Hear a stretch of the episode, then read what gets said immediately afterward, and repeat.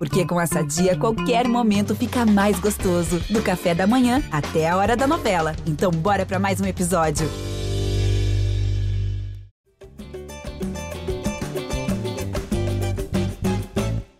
Gé Flamengo na área, edição 273 no ar, depois de uma vitória sobre o Cuiabá, com time reserva no Brasileirão. Mas o foco está mesmo na quarta-feira, a edição de hoje mais dedicada a projetar aí o jogo de ida da final da Copa do Brasil diante do Corinthians, lá em São Paulo. Então a gente vai dar uma pincelada aqui no jogo do Brasileirão, vitória, tudo certo no fim de semana, mas de olho mesmo é na quarta. Enfim, chegou a hora de decidir o primeiro título, né? A primeira grande decisão dessa temporada 2022. Eu, Jorge Natan, hoje estou ao lado do setorista Fred Uber, do Arthur Mullenberg, nosso senhor voz da torcida, e também de um convidado especial, Hoje a gente tem aqui o Thales Soares, editor aqui no GE, também participa comentando no Sport TV, no Redação, é, em algumas semanas. Então, vou começar com o nosso convidado e depois a gente passa a bola para a galera que já está aqui habitualmente. Thales Soares, seja bem-vindo aqui ao nosso GE Flamengo. Sábado foi um jogo basicamente protocolar, né? Eu acho que o torcedor já assistiu pensando na quarta-feira, pelo menos veio a vitória. É, João, é, Natan. Foi uma vitória importante assim para evitar acho que maiores problemas no futuro, né? Porque a gente sabe que o Flamengo tem boas chances de conquistar pelo menos um título nessa temporada, né? Que vai garantir uma vaga na Libertadores. Mas é importante trabalhar também com o pior dos cenários, né? Então você não pode facilitar e de repente ficar fora da, de uma fase de grupos da Libertadores, né? No começo da temporada. A coisa boa do jogo para mim também foi o Matheus França, né, cara? Que depois de um jogo contra o Inter que ele saiu um pouco criticado, aquele final de jogo dele que eu achei pesado também, o pessoal criticar o garoto por isso, né? Mas foi importante para ele que ele entrou muito bem no jogo, fez boas jogadas, fez um gol. Acho que dá uma recuperada no ânimo do garoto, né? É importante, o garoto é muito bom de bola, tem muito futuro, é, vai dar muitos frutos para o Flamengo ainda. Então acho que nesse ponto foi foi positivo e assim o resultado foi importante. As pessoas podem até minimizar um pouco a questão do resultado, mas eu acho que esse resultado foi muito importante para o Flamengo para manter uma tranquilidade ali no Brasileirão e evitar maiores problemas no futuro. Tá certo, Thales. Então vou chamar o, o Fred Uber. Fredão, Fredão ou Fredinho, né? O nosso Fred Gomes está de folga hoje, mas o Fred Uber está aqui. É, a sequência do Flamengo no Brasileirão não vinha tão boa, ele só havia vencido aí uma vez nos últimos seis jogos, né? Empatou com o Ceará, empatou com o Goiás, depois perde para o Fluminense, perde para o Fortaleza, vence o Bragantino, empata com o Inter e aí e finalmente vence também o Cuiabá. Nesse sentido, o jogo de sábado teve a sua importância, até na tabela depois a gente vai comentar. E, mas o time que foi a campo totalmente reserva e dando espaço para os garotos. Pois é, Natan, um abraço para você, Thales, Arthur.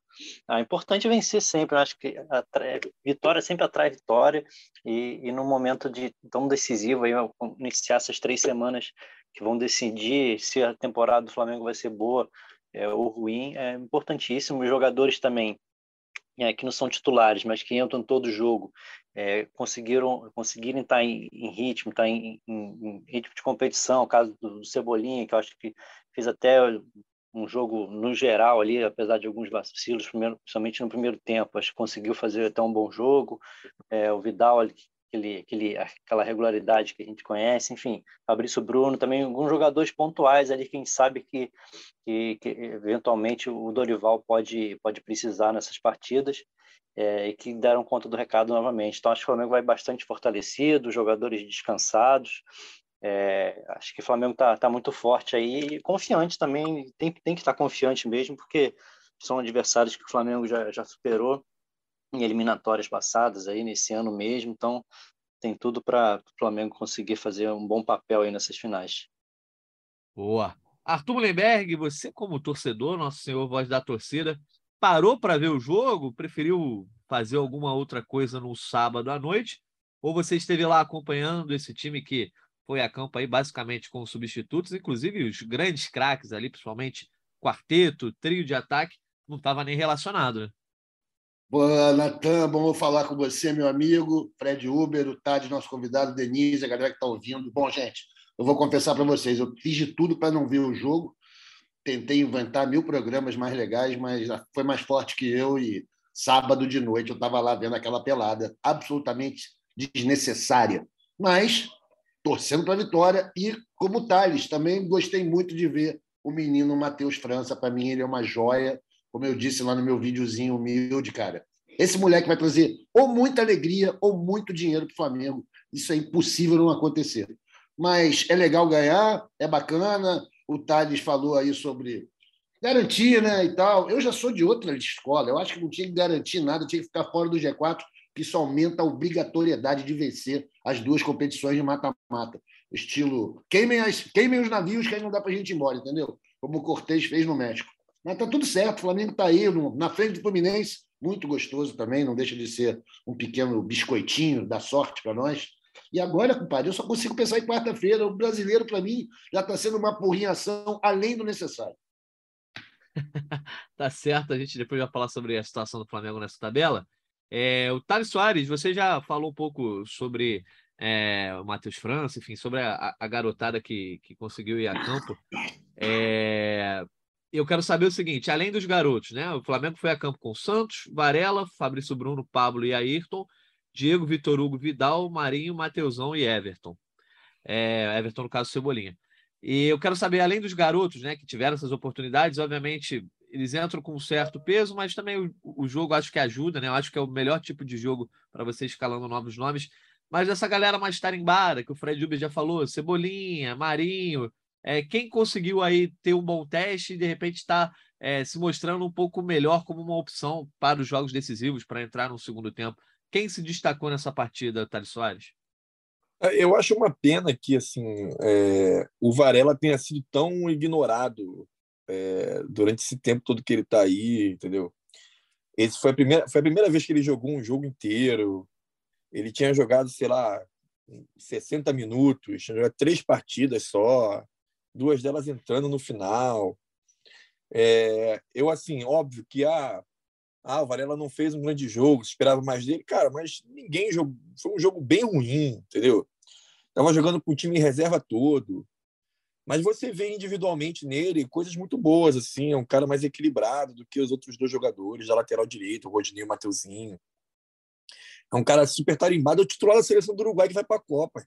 Eu acho uma pena que não tenha sido mais experimentado, ainda que ele não possa jogar na Copa do Brasil. Mas na Libertadores, por exemplo, ele pode jogar. Então, é, seria uma peça importante de você ter, entendeu? Um cara com experiência internacional, sabe? Eu, eu acho que foi um desperdício é, esse final de ano do Varela no Flamengo. Poderia ter sido muito mais bem aproveitado. É óbvio, como o Fred falou, o Cebolinha teve seus bons momentos no jogo. Eu acho que ajuda ele participar de jogadas de gol, porque ele ganha confiança para fazer as jogadas que ele sempre fez quando ele jogava no Grêmio. Eu acho importante isso para ele. O Vidal não tem muito o que falar. Acho que o Vidal é um jogador muito é, experiente, tranquilo para qualquer tipo de jogo. E eu acho também que ele jogar com o time reserva inteiro não potencializa o que ele pode produzir no jogo. Também é, é, é, é um pouco também de uma avaliação meio torta que fica com relação ao desempenho do Vidal. E o Ayrton Lucas, que eu acho que pode ser uma, uma boa opção, dependendo da situação do jogo, entendeu? De você precisar, de repente, de um, de um jogador mais agudo e, de repente, transformar o Felipe num armador de verdade no jogo, sabe? Não necessariamente o Ayrton entrar no lugar do Felipe, mas servir como uma opção. É, se você achar que precisa de um jogador bem agudo ali para fazer um trabalho junto com até com o Cebolinha em campo mesmo, os dois juntos em campo também. É, mas assim, acho que o Flamengo tem muitas opções para o jogo. Acho que esse não vai ser o problema. Acho que o maior problema, na verdade, é o adversário que eu acho que está no momento muito melhor do que estava quando o Flamengo enfrentou na Libertadores. Está muito mais encaixado, muito mais consistente, com o Renato Augusto jogando muito bem. É, o Roger Guedes e o Roberto agora formam uma dupla de ataque que antes parecia que era proibido que eles jogassem juntos. Então, são dois jogadores que vão dar muito trabalho para a defesa do Flamengo. Então, eu acho que assim vai ser um jogo, eu acho bem mais igual, mais equilibrado do que foi aquele confronto da Libertadores no qual o Flamengo dominou completamente. Pô, a gente vai falar, aprofundar mais esse confronto aí contra o Corinthians. Já já a gente vira essa página. Só para a gente dar um, um, giro final sobre esse jogo do Cuiabá aí. Fred Uber, o único que provavelmente que estará em campo na quarta-feira de início, que foi a campo também no, no, sábado, foi o Santos. A gente até levantou essa bola no último podcast, né? Será que o Dorival ia aproveitar para de repente botar um Diego Alves, etc. Botou o Santos, também tudo certo, né? Acabou levando o gol, mas faz parte. É, uma das boas notícias é que nem mesmo das opções que foram a campo nessa quarta, ninguém teve nenhum problema físico, nem, ninguém teve nenhum tipo de má notícia, né? Dá para imaginar que de repente os que sejam primeiras opções, né, do banco de reservas seriam o Cebolinha, talvez o Marinho, obviamente o Vidal, acho que é quase que o 12 segundo homem hoje do Flamengo. Todo mundo, mesmo quem foi a campo no sábado, parece estar 100% aí para ir a campo na quarta-feira também, né? É, eu acho que a única questão, o, o, o, Vidal aparentemente sentiu um pouquinho de dor no final ali, mas foi uma coisa mais, nenhum, acho que nenhum, nenhum problema e tal. Acho que já, algumas vezes ele já, já deixou o campo assim, não, não foi problema. Acho que o Flamengo está tá bem, tá bem preparado para esse jogo, sendo essa parte física também. Acho que o Cebolinha realmente é, é a primeira, no setor ofensivo ali é a primeira opção, aí o, o Vidal no meio e lá, na, lá atrás o Fabrício Bruno. Acho que esses são os principais jogadores que entrariam ali uma condição normal no, no, nos setores. Como, e como o Thales falou, e o Ayrton Lucas, que muda bastante a característica, é uma arma legal também. Boa. O que, que você achou, o Artuzão? Você que pega um pouquinho no pé do Cebolinha aqui, é, já que ele não está tendo um bom começo de temporada, eu tenho sentido que, embora o Cebolinha não esteja jogando bem, está um pouco diferente do começo dele no Flamengo. Eu acho que ele, primeiro, estava numa certa falta de ritmo, né? Você vê que ele tentava fazer algumas coisas e não conseguia. Agora eu acho que ele está até conseguindo fazer, só que não está é, tendo exatamente precisão. Por exemplo, ele tem tentado mais aquelas jogadas de cair pela esquerda e já abre na entrada da área, já, já abre batendo. Acho que ele tem conseguido fazer isso com mais efetividade. Participou da jogada de um dos gols. É... Então eu estou vendo o Cebolinha tendo um pouco de melhora, principalmente no aspecto de ritmo de jogo. Agora falta ter a precisão, a paciência para que a bola entre, para que as jogadas encaixem, né? Concordo com você, Natan. É, só para não, não cortar o, a evolução do cara, eu não quero que ele empolgue, eu diria que ele está a cada jogo jogando menos pior, sabe? Ele está chegando onde a gente espera que ele chegue. Eu, pelo menos que eu imaginava que era o jogo dele, e na verdade é até uma meia-culpa aqui. No fim das contas, cara, eu não vi tanto assim o, o Cebolinha jogar, sabe? Aquela fase dele no Grêmio, enfim. Mas ele é um cara que está melhorando. Para mim, tem um problema grave com ele ainda, que é seríssimo, mas que não é só dele lá no Flamengo, que é o cruzamento a esmo, né, amigo? Eu acho que às vezes ele chega ali no fundo e manda bicuda para dentro e seja o que Deus quiser. Eu acho que ele podia tentar caprichar um pouco mais nesses cruzamentos. Mas essa jogadinha que você falou aí de cortar para dentro e bater, ele tem feito ela cada vez com melhor precisão. E é isso, ele está evoluindo, é um bom jogador. Eu espero que já já ele se recupere, volte a ser aquele Cebolinha que foi para Portugal super esperando que ele arrebentasse. Enfim, é isso. Ele é o nosso jogador ali. Ele é reserva, né, brother? Mas ele é, um, é bom que esteja um reserva que te, seja capaz de entregar quando precisarmos dele. E acho que ele está evoluindo um pouco lento, mas está indo, está indo. Talvez o ano dele seja 2023 mesmo. Vamos nessa. O Natan. E, mas eu acho, o Natan, rapidinho, eu acho que aí tem uma questão também é, física do Cebolinha, que claramente, quando ele voltou da data FIFA, ele voltou num outro ritmo, cara, porque ele teve 10 dias aí de, de treinamento que provavelmente devem ter pego nessa parte física que ele estava um pouco defasado. Então, eu acho que isso aí ajudou também ele a melhorar nesses é últimos é jogos. Eu acho ele que isso foi fundamental forma, né? ele, cara. Ele tentou, tratou de ficar em forma antes, né? Nas férias, ele estava lá, né? No, no, Nordeste, malhando e tudo, mas tem que ter ritmo, né, Thales? O negócio é, jogar. Não, faz diferença, faz muita diferença. Eu acho que ali treinando com todo mundo e tal, eu acho que ele conseguiu ter uma evolução física grande nesses 10 dias. Assim. Eu acho que ele deu um, foi uma mudança de, de, de momento dele aí muito importante para o Flamengo, cara. Verdade. Você queria falar alguma coisa, Fred Uber? É, a gente falando assim dessas opções que o Flamengo tem, falando alguns como Cebolinha aí de, de jogadores desse time reserva, só para dar um dado aí para esse jogo, que o Flamengo vai com quatro pendurados, né? Gabigol, João Gomes, Everton Ribeiro e Léo Pereira. Então, é, sempre tem, num jogo tão pegado assim, sempre tem um risco de jogador levar cartão amarelo e algum desses jogadores que a gente está falando aí, como Cebolinha, pode ser utilizado já no segundo jogo da final. Pois é. Bom, o Flamengo, com essa vitória, chegou a 52 pontos, está ali no G4, né? Ultrapassou o Fluminense, que está também numa sequência muito ruim o G4 apareceu, até ficaram frente do Fluminense, que a gente comentou em outros podcasts aqui, também já chegou. O Inter e o Corinthians estão bem perto. Então, acho que o Flamengo, pelo menos com essa vitória, ficou numa situação confortável para, por exemplo, contra o Atlético Mineiro, ele vai a campo, beleza, se vencer, quer, todo mundo quer vencer, ainda mais um jogo em casa, mas sem a pressão de que uma derrota possa atrapalhar algum tipo de plano, é, para poder se concentrar na próxima quarta-feira, porque, amigo, o tal dia 12 de outubro dia de Nossa Senhora Aparecida, dia das crianças, feriado no Brasil, está chegando na próxima quarta-feira. Faltam dois dias para o Flamengo, enfim, começar a decidir a Copa do Brasil contra o Corinthians. Primeiro jogo agora 9h45, lá em São Paulo, 9h45 por conta do horário político, né? Então, um pouquinho mais tarde do que o de costume. Mas a real, o Thales Soares já começou a introduzir o assunto para a gente, falando do momento do Corinthians. O Corinthians está muito bem no Brasileirão, né, nesse momento está em terceiro à frente do Flamengo.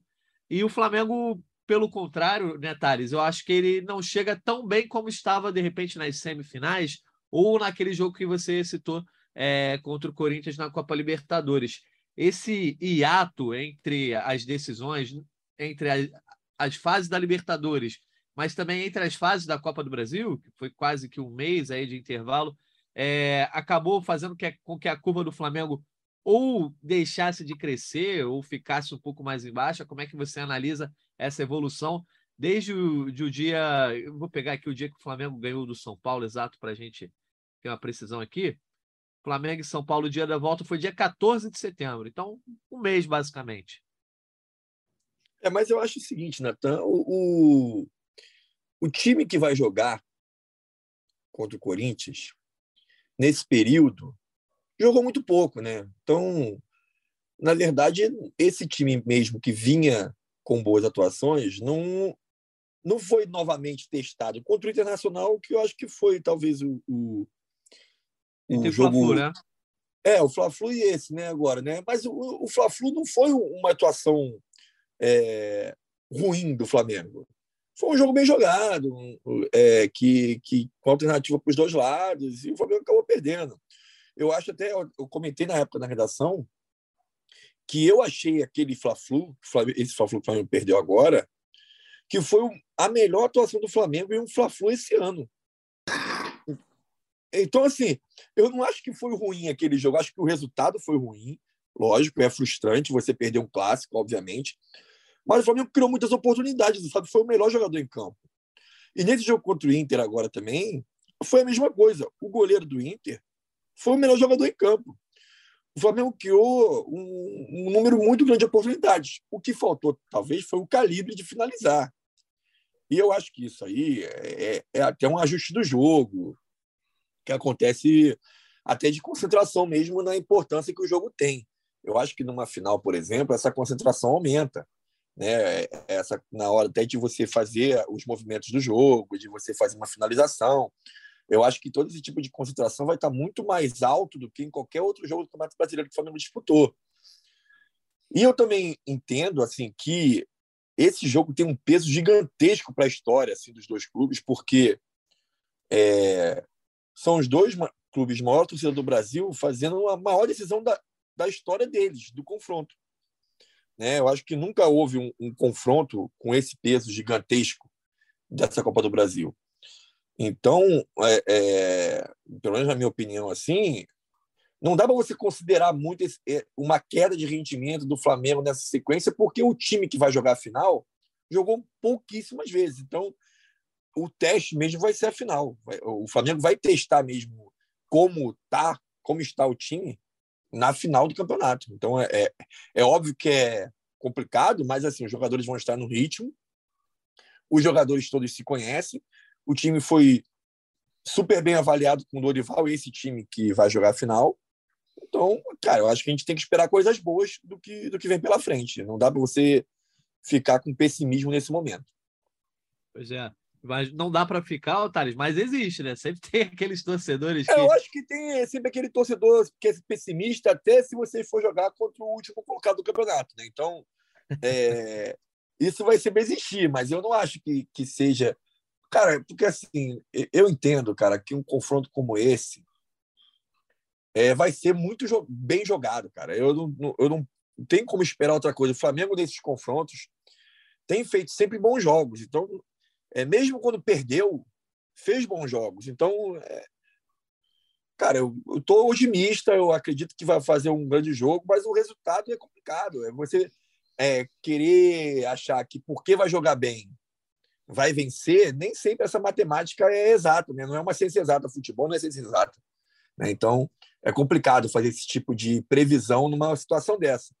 Mas o otimismo tem que acontecer, cara. É aquela história do jogo contra o Atlético Mineiro que estava numa situação muito pior na, no 2 a 1 lá, que, que perdeu no Mineirão e chegou no Maracanã. Parecia que o Flamengo tinha vencido o primeiro jogo, de tão otimista que todo mundo estava, entendeu? Verdade. É, a vibe era outra, o sentimento era outro. O Fred Uber, eu, eu concordo com o Thales no seguinte: é, esse time, nas duas vezes que ele foi testado, né, o, o chamado time A, chamado time das Copas, ele não conseguiu os resultados. Né? Acabou empatando com o Inter no Maracanã e perdeu para o Fluminense também. Mas nenhuma das duas atuações foi, foram ruins. Eu acho que contra o Fluminense, além de ser um clássico, né, que as coisas ficam muito em aberto, tem uma série de outras questões. A arbitragem naquele jogo também foi muito falada. É, mas eu acho que o Flamengo foi bem, produziu para isso, para vencer de repente, ou pelo menos conseguiu um empate. E contra o Internacional, é, foi aquilo que a gente já tinha falado dois podcasts atrás, né? É, o Flamengo poderia ter saído com a vitória, bastava ter tido um pouco mais de precisão nas finalizações. Então, assim, a gente entende os torcedores mais pessimistas, né? Que, ah, não, o Flamengo não tá bem, esse intervalo atrapalhou o Flamengo. Mas a gente tem, pelo menos o Thales falou e eu concordo, na minha avaliação também não é motivo para nenhum tipo de preocupação com relação ao desempenho do time, né? Dos jogadores. Ah, com relação aos laterais, sei lá, a zaga, o próprio Léo Pereira, que tinha tido uma má atuação, mostrou no último jogo é, que estava muito bem. Os próprios jogadores da frente continuam indo bem. O Gabigol voltou a fazer gol, algo que antes também não, não vinha acontecendo. Então tem boas notícias também com relação ao time A, ao time das Copas. Eu acho que esse sentimento também é muito gerado pela questão do momento que o Corinthians vive, né? Que de repente a, a curva do Corinthians é mais ascendente, é mais, né, digamos assim, aguda do que a do Flamengo, mas também o Flamengo quase não foi a campo nesse período. É, assim, eu concordo com a curva do Corinthians ascendente, até porque estava em baixa, né? Na, na época do, do confronto com o Flamengo, é, assim, estava até no estádio, eu lembro que sim, o Corinthians jogou os 15 primeiros minutos do jogo na base da empolgação e depois recuou totalmente. O Flamengo controlou totalmente o jogo venceu tranquilo. É, fico imaginando como vai ser a postura agora, com o Corinthians mais fortalecido, tecnicamente diminuiu um pouco a, a distância, que para mim ainda é grande para o Flamengo, mas pelo menos diminuiu um pouco com a volta é, do, do, Renato Augusto, com a melhora do Roger Guedes, enfim. É, será que, que o Corinthians vai, vai querer de peito aberto com o Flamengo? Nesses jogos que a gente citou aí, principalmente contra o Internacional, foi, foi, o Inter foi um time que soube se defender muito bem, e isso complicou o Flamengo. É, eu acho que se o Corinthians é, for tentar ir de peito aberto para o Flamengo, pode ser uma boa para o time. Para mim, ainda segue com, com jogadores muito mais decisivos do que o Corinthians. Não, e ainda que o Inter tenha se defendido muito bem, o Flamengo criou um monte de chance. E chances que fizeram com que o goleiro do Inter se transformasse no melhor jogador em campo. Não foi uma coisa assim que se defendeu muito bem e o Flamengo não conseguiu criar oportunidades. Conseguiu. Não fez o gol porque o goleiro do, do Inter naquele dia agarrou demais, né?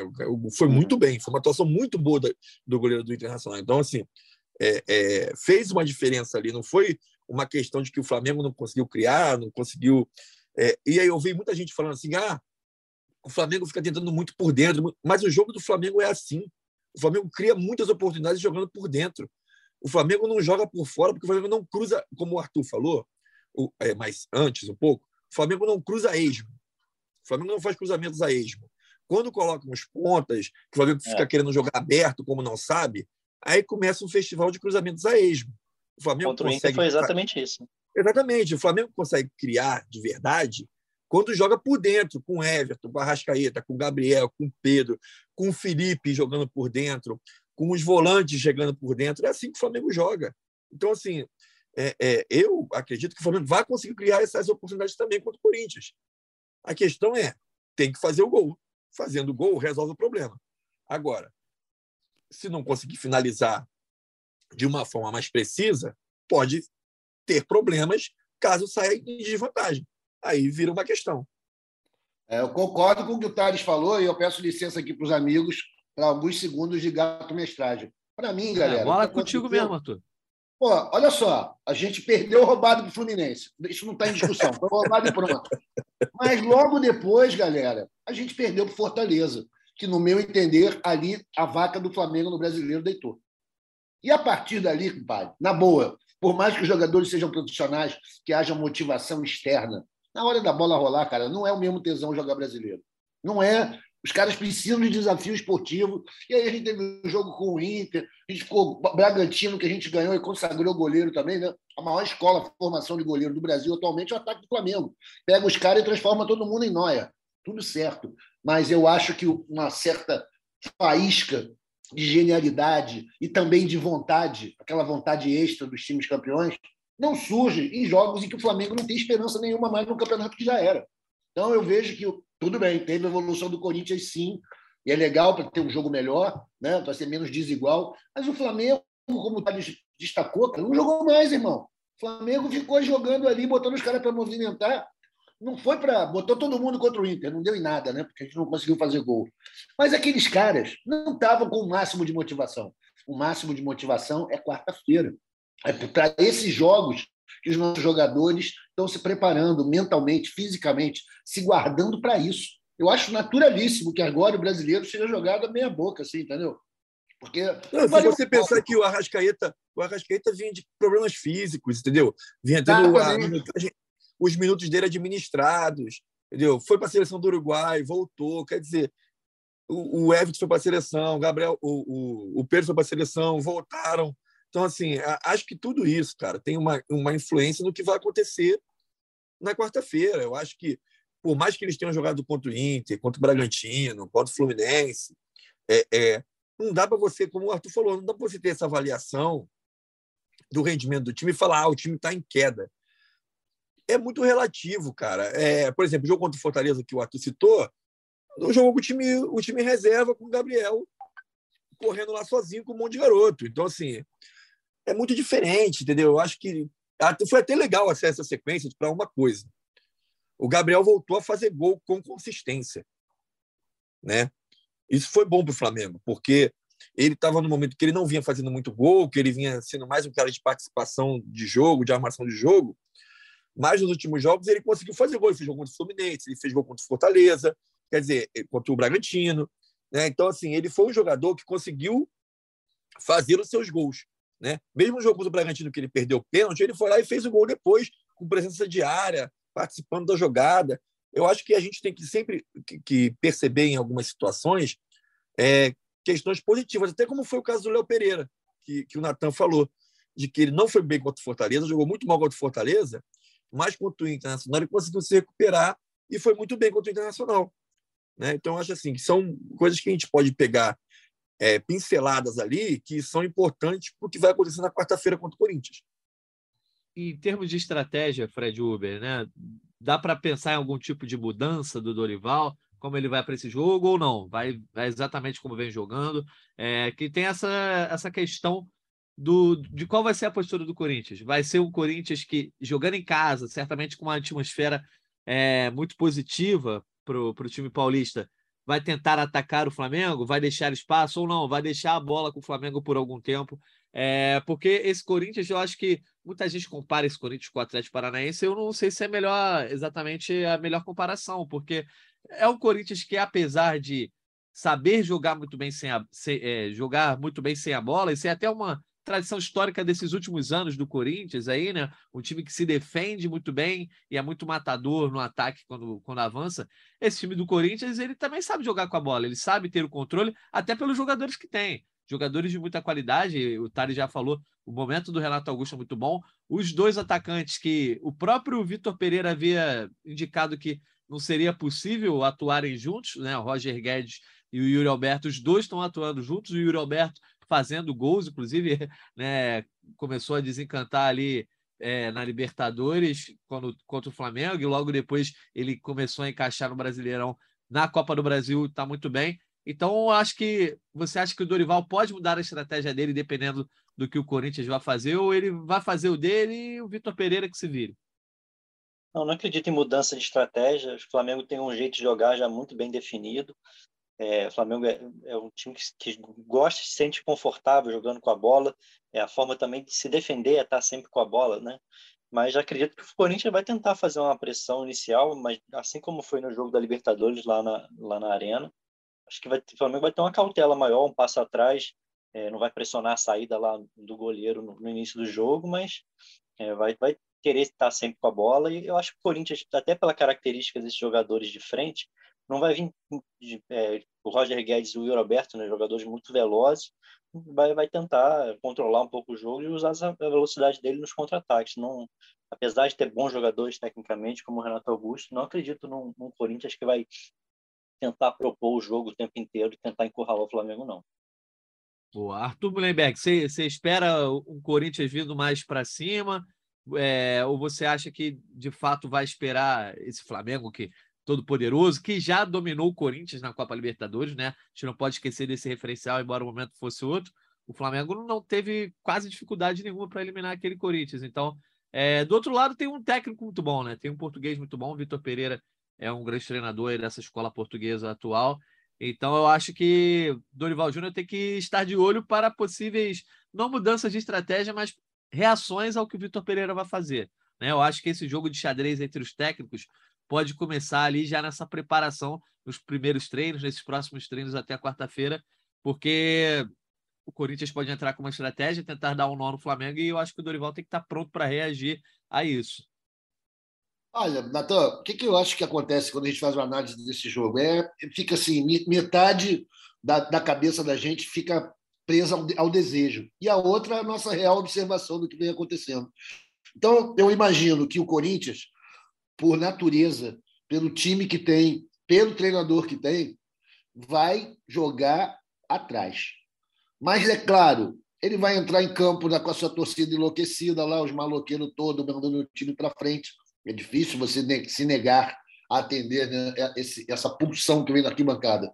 Mas, ao mesmo tempo, o, como você disse, o técnico deles não é bobo, é um bom, é um bom português, né, português certo, e esse cara não vai querer deixar o time para frente abertão para o Mengão ir lá e machucar eles logo no primeiro tempo.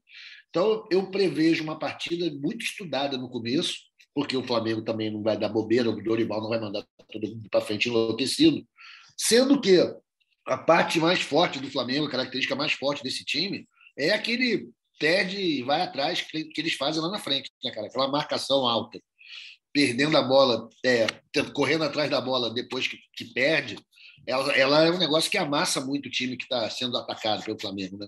Então, mas eu não vejo muita chance do Flamengo ir de peito aberto, partir para cima dos caras jogando na casa deles. Né? Natural que ele estude um pouco, deixe o time vir.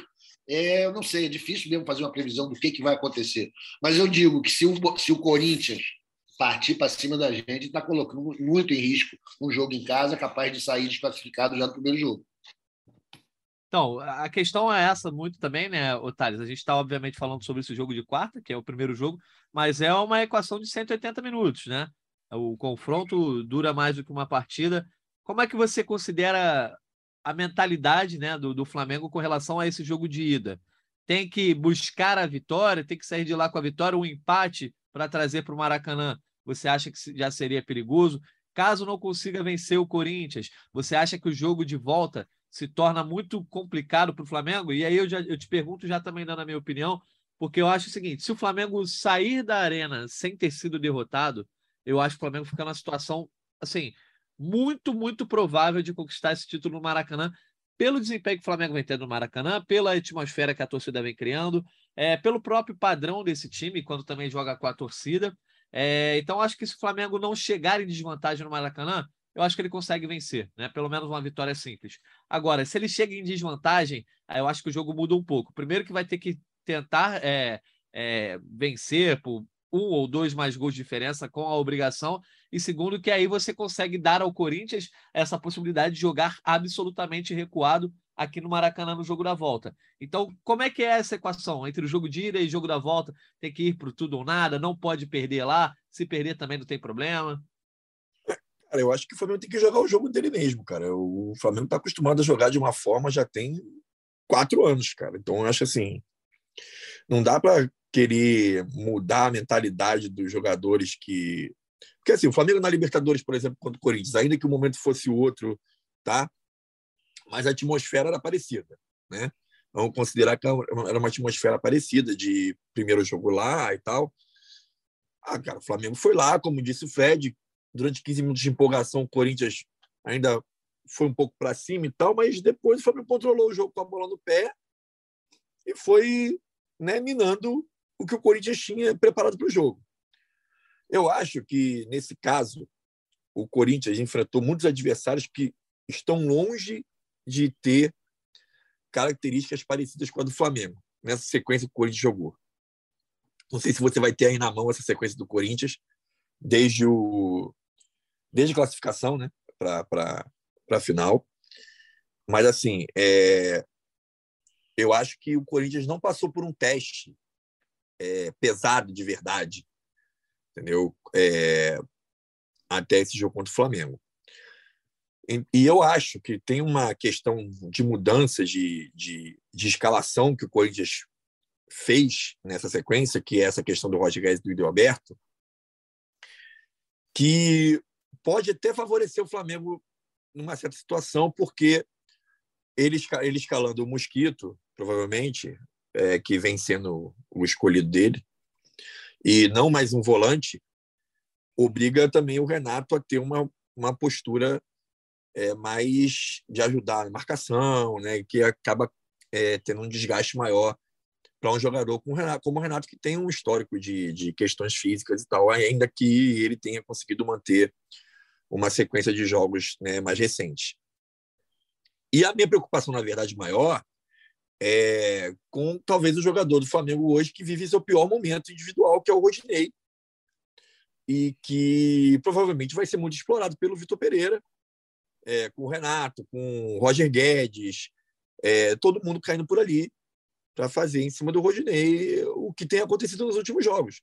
É, o Internacional não fez nada contra o Flamengo, mas o Rodinei sofreu uma barbaridade com o Pedro Henrique. Então, assim, eu acredito que esse vai ser o maior problema do Flamengo, é controlar o que hoje é a maior deficiência do time, que é defender pelo lado direito, porque o Rodinei não, não vive um mau momento hoje no, no Flamengo.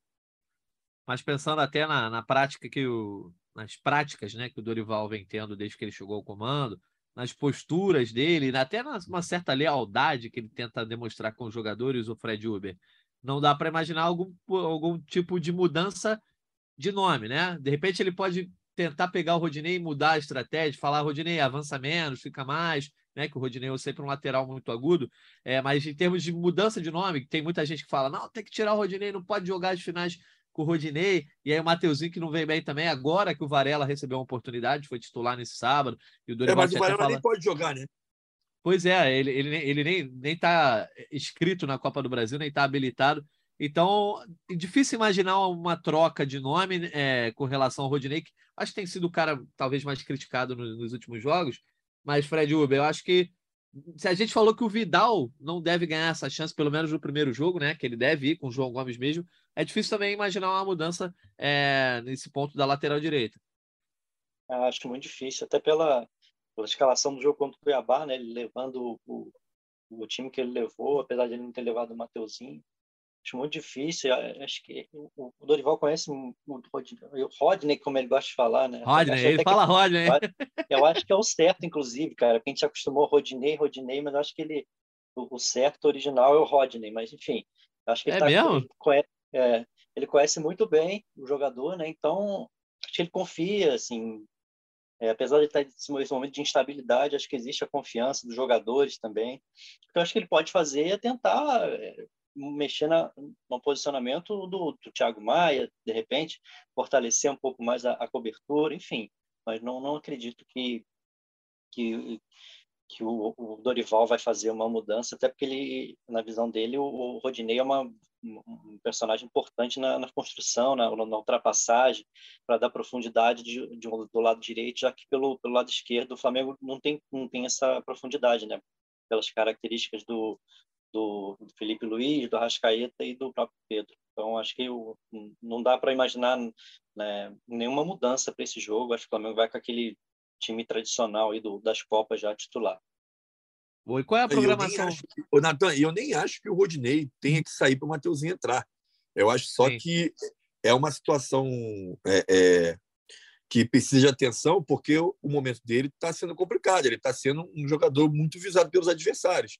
E, e não dá para você facilitar no momento desse, entendeu? Você precisa ter cuidado. Pois é, não dá para é, crucificar o Rodinei, até porque, né, Arthur, ao longo da temporada aí, ao longo da temporada não, mas desde a chegada do Dorival Júnior, ele ganhou essa vaga, né? Não, não foi só demérito, de repente, do, do mau momento do Mateuzinho, o Isla saiu, chegou o Varela, que também não conseguiu sequência, mas o Rodinei, em determinados momentos, foi muito bem, inclusive virando meme aí, gente falando que ele era o melhor lateral do Brasil, tinha que ir para a seleção.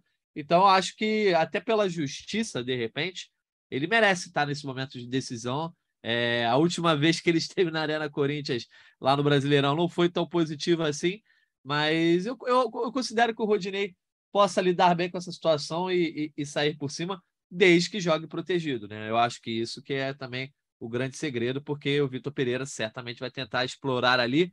Então, tomara que o Rodinei não tire seu sono na quarta-feira, Arthur Mullenberg. É, cara, eu acho que tem muito que você falou aí de uma questão de justiça também, né? Eles são um grupo, eles trabalham juntos e, pô, até a gente que está de fora, a gente sabe que se for por merecimento, o Rodinei merece ser o titular. É, a gente, ele pode estar numa, numa fase meio estranha, ele, ele prima pela irregularidade, ele sempre foi assim, né? E, pô, cara, acho que o Dorival, nessa, nesse sentido de trabalhar o grupo, dar oportunidade a quem merece, respeitar a fila, ele não, não, não, a gente não tem o que dizer do Dorival, né? Ele sabe transar isso muito bem. Ele está levando esse elenco todo na palma da mão. O Rodinei, padre, é, assim, eu gosto de pensar o Rodinei como a prova de que o Flamengo ainda tem espaço para desenvolvimento, né? Que ainda tem o que melhorar. Pode ser que seja com ele, pode ser que seja com outro jogador, mas no momento, né, a gente inclusive tem o papo que ele não teve o contrato renovado, né? Então, acho que ele tem todo o interesse em arrebentar, ele, é lógico a vontade dele é vencer, é acertar tudo, mas caso não acerte, cara, a gente vai ter que se virar mesmo. E lógico que o Vitor Pereira vai para cima dele ali, né, meu irmão? É o cara que avança né, na, nossa, na nossa defesa, né? É óbvio que tenha muita, muita jogada do Corinthians ali por aquele lado esquerdo, tentando jogar nas costas do lateral, que é um clássico, né? E, como você disse, tem que ter a proteção, tem que organizar direito a casinha ali para a gente não se ferrar. Mas ele pode ser um fator de desequilíbrio lá na frente também, né?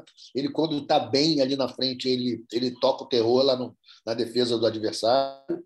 Eu, eu tô torcendo para todo mundo, cara. Tô, minhas antipatias ficaram totalmente colocadas de lado, porque agora é decisão. Eu quero todo mundo brilhando, todo mundo cumprindo o seu papel. E o Rodinei tem papel aí para cumprir, né? E acho que ele é o mais merecedor da vaga agora, indiscutivelmente.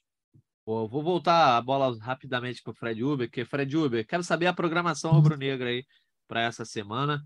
É, a viagem ocorre o que nessa terça-feira? Já tem planejamento aí de festa da torcida, né? Esse tipo de coisa que antes de uma começo de decisão, é uma decisão diferente, não tem uma viagem para jogar a final como foi, foram as duas finais que o Flamengo jogou da Libertadores, mas qual o planejamento aí? Já, já tem treino nessa segunda-feira? Como é que está a semana rubro-negra até essa quarta lá em São Paulo?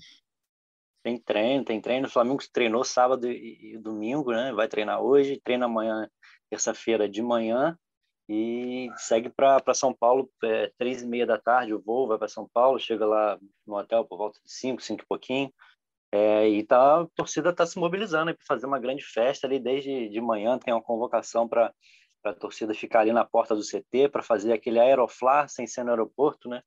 Fazer o, a saída ali do CT convocando para levar sinalizadores fazer aquela grande festa que as imagens ficam sempre bonitas, né? Aquele ônibus sendo cercado por aquela multidão de torcedores. A ideia é que isso seja feito ali. Acho que o ônibus vai sair por volta do, do, do CT ali por volta de uma da tarde, mais ou menos.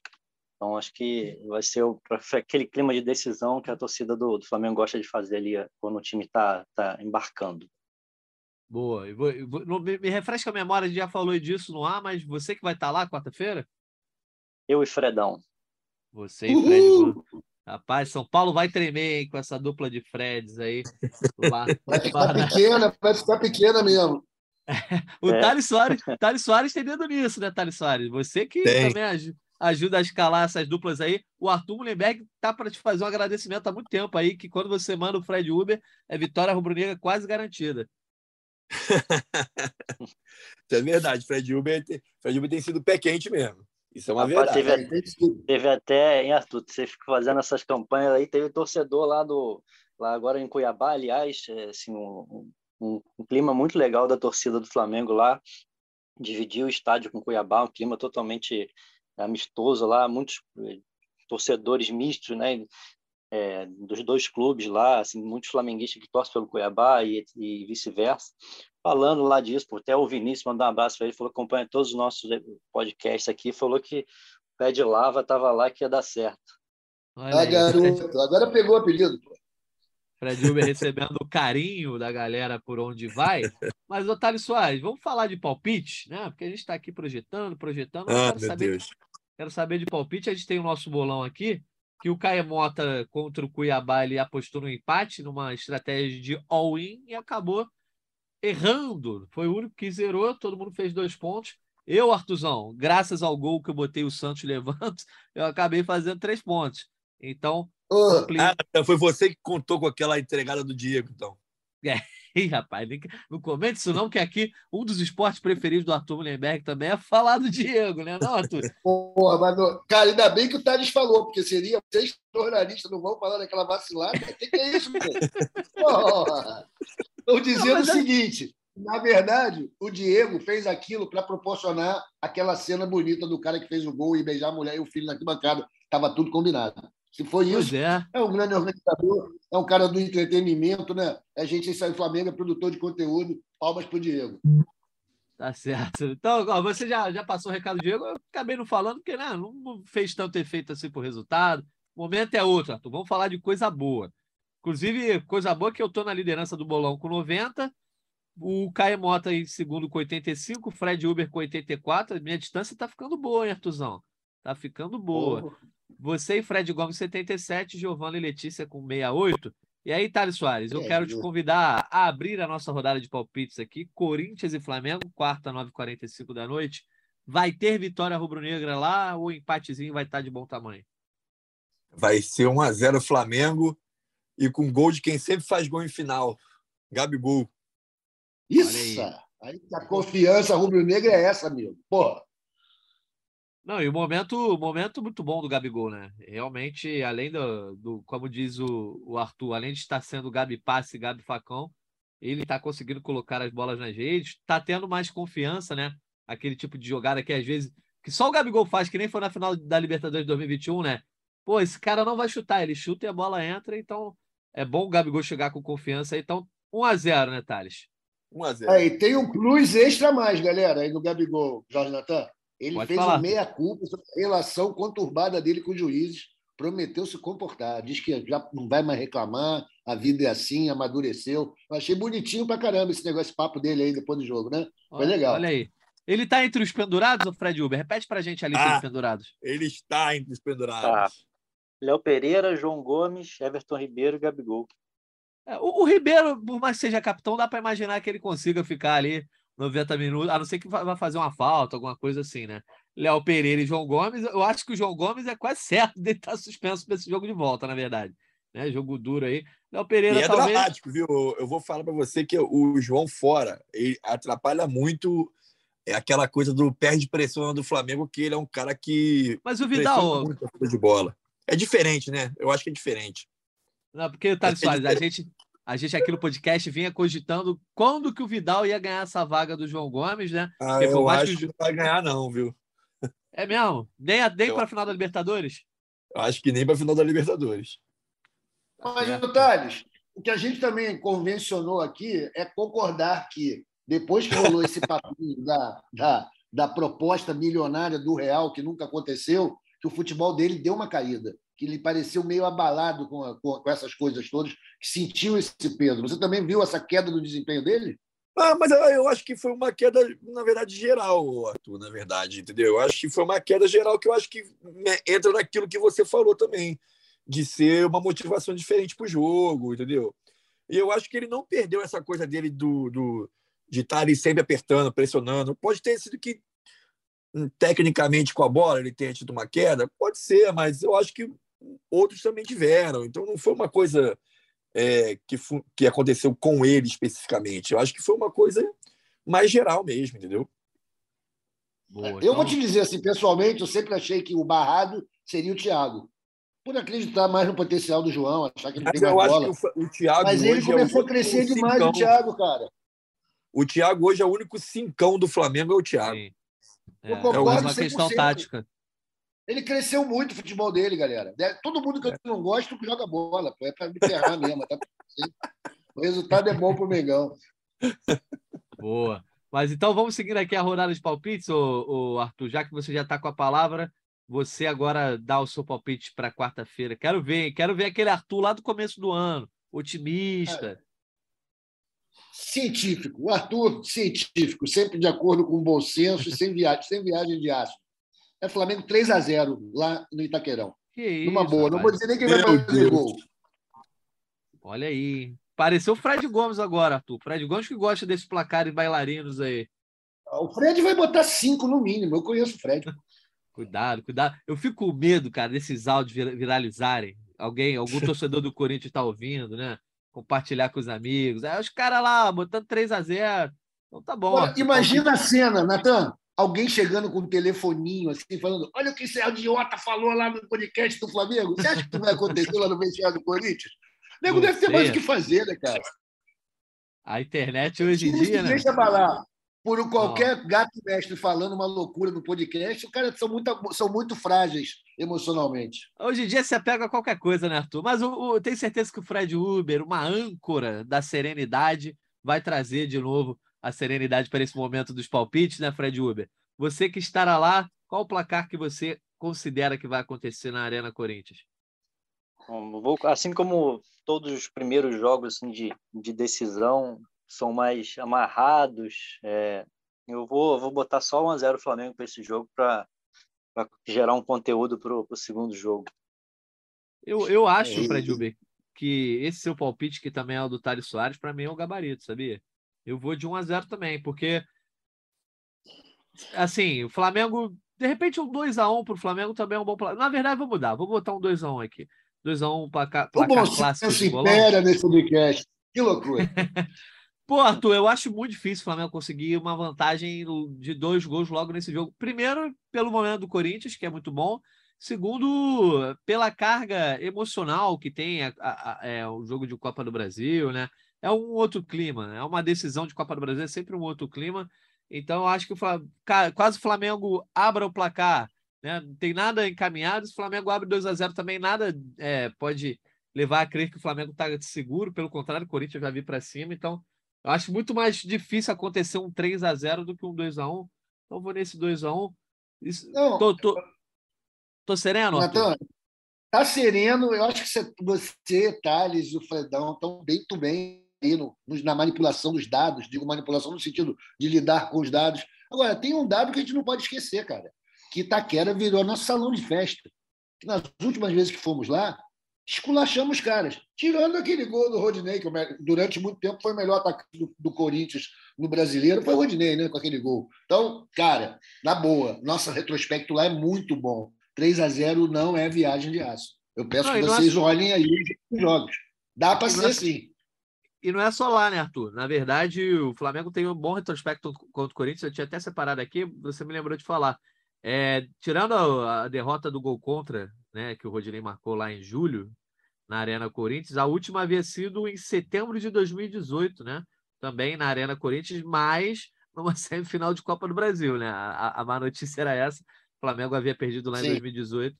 Mas nos últimos 20 jogos foram só quatro vitórias do Corinthians e quatro empates, o resto tudo vitória rubro-negra. Então, em termos de retrospecto, Thales Soares, o confronto diz coisas boas para o Flamengo, ainda mais se você olhar para o histórico do Flamengo na Arena Corinthians. Não, com certeza. Mas isso é até historicamente, né, Arthur? Mesmo antes da Arena Corinthians, em São Paulo contra o Corinthians, o Flamengo sempre conseguiu jogar bem. Assim, óbvio que teve alguns momentos ruins, o Flamengo chegou a ser goleado em São Paulo e tal, mas é, na maior parte da, pelo menos da minha vida acompanhando futebol, eu sempre vi o Flamengo conseguir bons resultados em São Paulo contra o Corinthians. Até contra os outros tinha mais dificuldade, mas contra o Corinthians, o Flamengo sempre conseguiu ter bons resultados em São Paulo. É, vide elástico do Romário, né? E outras situações né, que o Flamengo viveu lá em São Paulo contra o Corinthians, inclusive em confrontos de Libertadores. Nem estou falando daquele de 2010, estou falando de um até mais antigo, dos anos 90, né? É, que o Flamengo consegue sair bem quando, quando enfrenta o Corinthians em, em confrontos em São Paulo, inclusive em, em confrontos de mata-mata, né? Vamos ver, né? Eu digo que a história era entra em campo até antes de começar os 90 minutos, né? Depois que entra os 90 minutos, jogador nenhum lembra disso mais, né? Então, aí já Verdade. muda tudo, né? Só depois que acaba que vão lembrar, ó, tá vendo? Sempre perde, sempre ganha, né? Aquelas coisas, né? Esse Mas negócio de. Esse negócio de retrospecto é bom para quem é setorista, né, Fred Uber? Vai ter um monte de matéria aí para falar sobre essas coisas. Sempre tem que dar um, é, um, um dado histórico. de conteúdo. É Pô, isso. O dia, tem, o dia tem 24 horas, a internet aceita tudo. É. Agora, tem outro lance aí, complemento ao que o Thales falou, galera. É, porra, a gente nunca pode esquecer que tem uma hora que, cara, não tem mais jogador, não tem mais nada, né? São duas camisas pesadaça com muita história, né? Que conjuram certos espíritos impalpáveis que a gente não consegue nem dizer se tá ou não tá, mas pô, a gente sabe que tem uma, uma coisa mágica aí no, nesse, num, jogo, num jogo como esse que é atua. Né? Tem certas forças aí que a gente desconhece que elas tomam, tomam forma num jogo como esse. Então, sempre vai ser um clássico foda, sempre vai ser um jogo muito imprevisível, além, ainda que seja uma vantagem muito grande do Flamengo no papel, a gente sabe que é sempre um jogo que é decisão, né? É decisão, vamos nessa. E são jogadores muito cascudos também, né, cara? É muito jogador experiente ali em campo, muita gente que já jogou muita final. Né? Então, é, é, vai ser um jogo assim que, para mim, vai ser um, um, um, jogo com muita coisa interessante para assistir, entendeu? Independentemente do jogador, vai ser muita coisa interessante para assistir. Desde as estratégias dos técnicos, desde o comportamento dos jogadores, desde a participação das torcidas. Eu acho que vai ser tudo muito bacana nessa final. Tô achando curiosa essa história do, do Cássio, goleiro, né? Se, é, se fraturou, não fraturou, é. foi poupado, não foi, não vai treinar, vai jogar, enfim. É bem um. um e Cássio é coisa nossa, legal pô, de... né? Ótimo campeão também.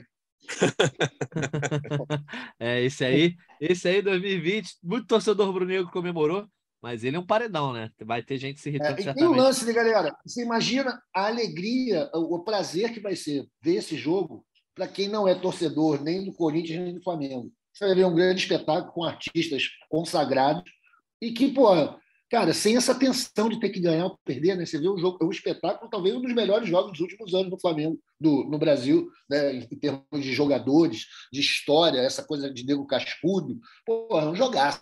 Um jogaço, vai ser um tremendo espetáculo produção de conteúdo, Mengão sempre liderando. É isso aí. E Arthur, vai ser um daqueles jogos em que as duas torcidas, que já são enormes, vão ter um reforço muito grande, né? Porque a torcida de anti-corintianos é enorme e a de anti-flamenguistas tão enorme quanto. Então, quem é anti-corintiano certamente vai estar carregando para o lado do Flamengo, quem é anti-flamenguista vai estar carregando para o lado corintiano. Então, eu acho que todo mundo vai estar ligado nessa quarta-feira. É então, isso. Todos menos alguns. Todos só os. Exatamente, todos menos alguns. Quarta-feira, 9h45 da noite, então o Flamengo vai a campo contra o Corinthians, jogo de ida da, da final da Copa do Brasil. Thales Soares, quero teu destaque final, já agradecendo aí por ter aceitado o convite tão rapidamente. Você que estava na rua, aceitou o convite. Então, Não, obrigado pela quiser, tua participação. Quando quiser, é só chamar. É... Destaque é para. Como eu estava falando aqui, cara, a gente vai ter um, uma sequência agora de semanas é, eu diria, cara, que pode entrar para a história do, do, do, Flamengo, com duas finais muito importantes, com grandes jogos, é, uma final contra o Corinthians, que é uma coisa que o Arthur vai, vai entender o que eu estou falando, assim, que é uma coisa que transcende, né? Vai ficar para a história o que aconteceu nesse jogo, porque são as duas maiores torcidas do Brasil decidindo um título nacional, coisa que nunca aconteceu a não ser aquela Supercopa lá de 91, que tinha 5 mil pessoas na arquibancada, que na época não valia grande coisa. Né? Então, Bem lembrado. Eu acho que, eu acho que esse, essa decisão é uma decisão histórica, entendeu? Para os dois clubes e que tem tudo para parar mesmo o Brasil é, é, em duas quartas-feiras aí que vão ser assim sensacionais. E quem tiver delay na TV que se preparem, porque vai ter gente pra caramba assistindo. Vai ser tenso. Negócio de delay é melhor ir para rua. Quem tiver delay em casa vai para rua, que é melhor. Então, beleza, Thales Soares. Obrigado aí pela participação. Fred Uber, você que já, já vai para São Paulo quando? Amanhã, hoje? Bom, amanhã, no início, no fim da manhã, para aguardar também a, a, a, chegada do, do time lá em São Paulo, no hotel. Sempre tem uma torcida do Flamengo grande lá também. Então, o dia inteiro vai ser de muita movimentação de torcida. Eu acho que vai ser uma festa bem legal é, no, na saída do, do Ninho do Urubu. A galera que do Rio aí que consegui ir lá também, acho que é uma forma legal de participar também, já que poucos privilegiados vão conseguir estar na arena, né, torcedores do Flamengo.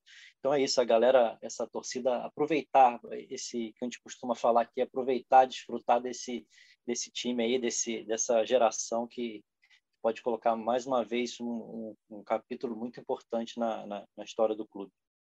Boa. Então, ó, boa viagem para você, Fred Uber. Se comporte ao lado de Fred Gomes, tá? Bom trabalho. E aí a gente se esbarra, não sei se vai ter live, como é que vai ser o esquema aí, mas a gente vai vendo. Tá? Então, Beleza. Obrigado pela participação. Arthur Mullenberg, chegou a hora esperada, né? A hora mais esperada, não só por quem está cobrindo, analisando, mas principalmente para os torcedores e você, como voz da torcida, meu amigo. Agora, dois dias desse feriado, que vai ter jogo de ida da final da Copa do Brasil dá o teu destaque final, que o outubro decisivo chegou com força. É isso, pô, outubro chegou. Bom, primeiro eu quero agradecer ao Thales também por ter pintado, né? Ao, porra, ao Fred, nosso pé de lava, aquele viagem direitinho, tem vá com saúde, vá tranquilo, vá descansado, porque vai ter muito trabalho lá, irmão.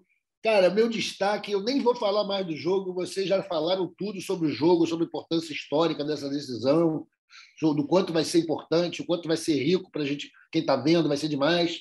Eu quero falar de uma conquista incrível que o Flamengo teve também na semana passada, que pode transformar esse ano de 2022 num ano mágico, que foi a conquista da cadeira número 13 da Academia Brasileira de Letras pelo Rui Castro. Tá? Um grande rubro-negro, talvez o maior historiador rubro-negro da atualidade, né? o cara que sabe contar a história do futebol, assim como da bossa nova, da música brasileira e do Rio de Janeiro em geral, com muita maestria, com muito talento é um cara muito Flamengo, né? Quem conhece o livro dele, O Vermelho e o Negro, sabe o quanto esse cara é Mengão. E pô, eu quero dar os parabéns para ele, que o Flamengo saiba reconhecer essa vitória, nessa representação lá na, num, fórum muito privilegiado, que é a Academia Brasileira de Letras. Muita gente não sabe o quanto é importante isso, mas é importante demais ter o Rui lá, vai ser muito legal. É uma grande vitória do Flamengo. Quero dar meus parabéns públicos aqui para ele. Eu sou macaca de auditório do cara. E é isso, gente. Quarta-feira é nós.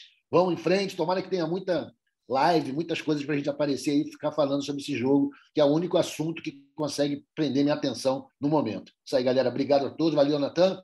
Valeu, galera que está ouvindo. E é isso. Tamo junto. Rumo ao Tetra da Copa do Brasil, pô. Boa, valeu, Artuzão. Obrigado pela tua participação. Agradecendo também a nossa editora Denise Bonfim, que esteve com a gente aqui nessa edição do GE Flamengo. Mais uma vez agradecendo ao Thales Soares, ao Fred Uber, ao Arthur Mullenberg e a você, ouvinte, que nos acompanhou em mais um podcast. A gente volta, não sei se quarta-feira depois do jogo, mas provavelmente sim. Quarta-feira, logo depois da partida, a gente deve ter aquela edição ao vivo do, do GE Flamengo, logo depois da partida, edição em live no canal do YouTube e também no GE. Globo. E aí a gente conversa sobre tudo que rolar lá na, lá na Arena Corinthians e ao longo da, das outras semanas também a gente vai trazendo tudo para vocês aqui, ou até numa edição especial, quem sabe. E é isso. Muito obrigado a todo mundo que nos acompanhou. Um abraço e até a próxima. convite para falta, cobrança! Gol!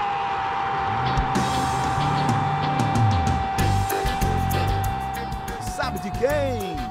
Do Flamengo! Do rubro-negro, da nação, é o GE Flamengo.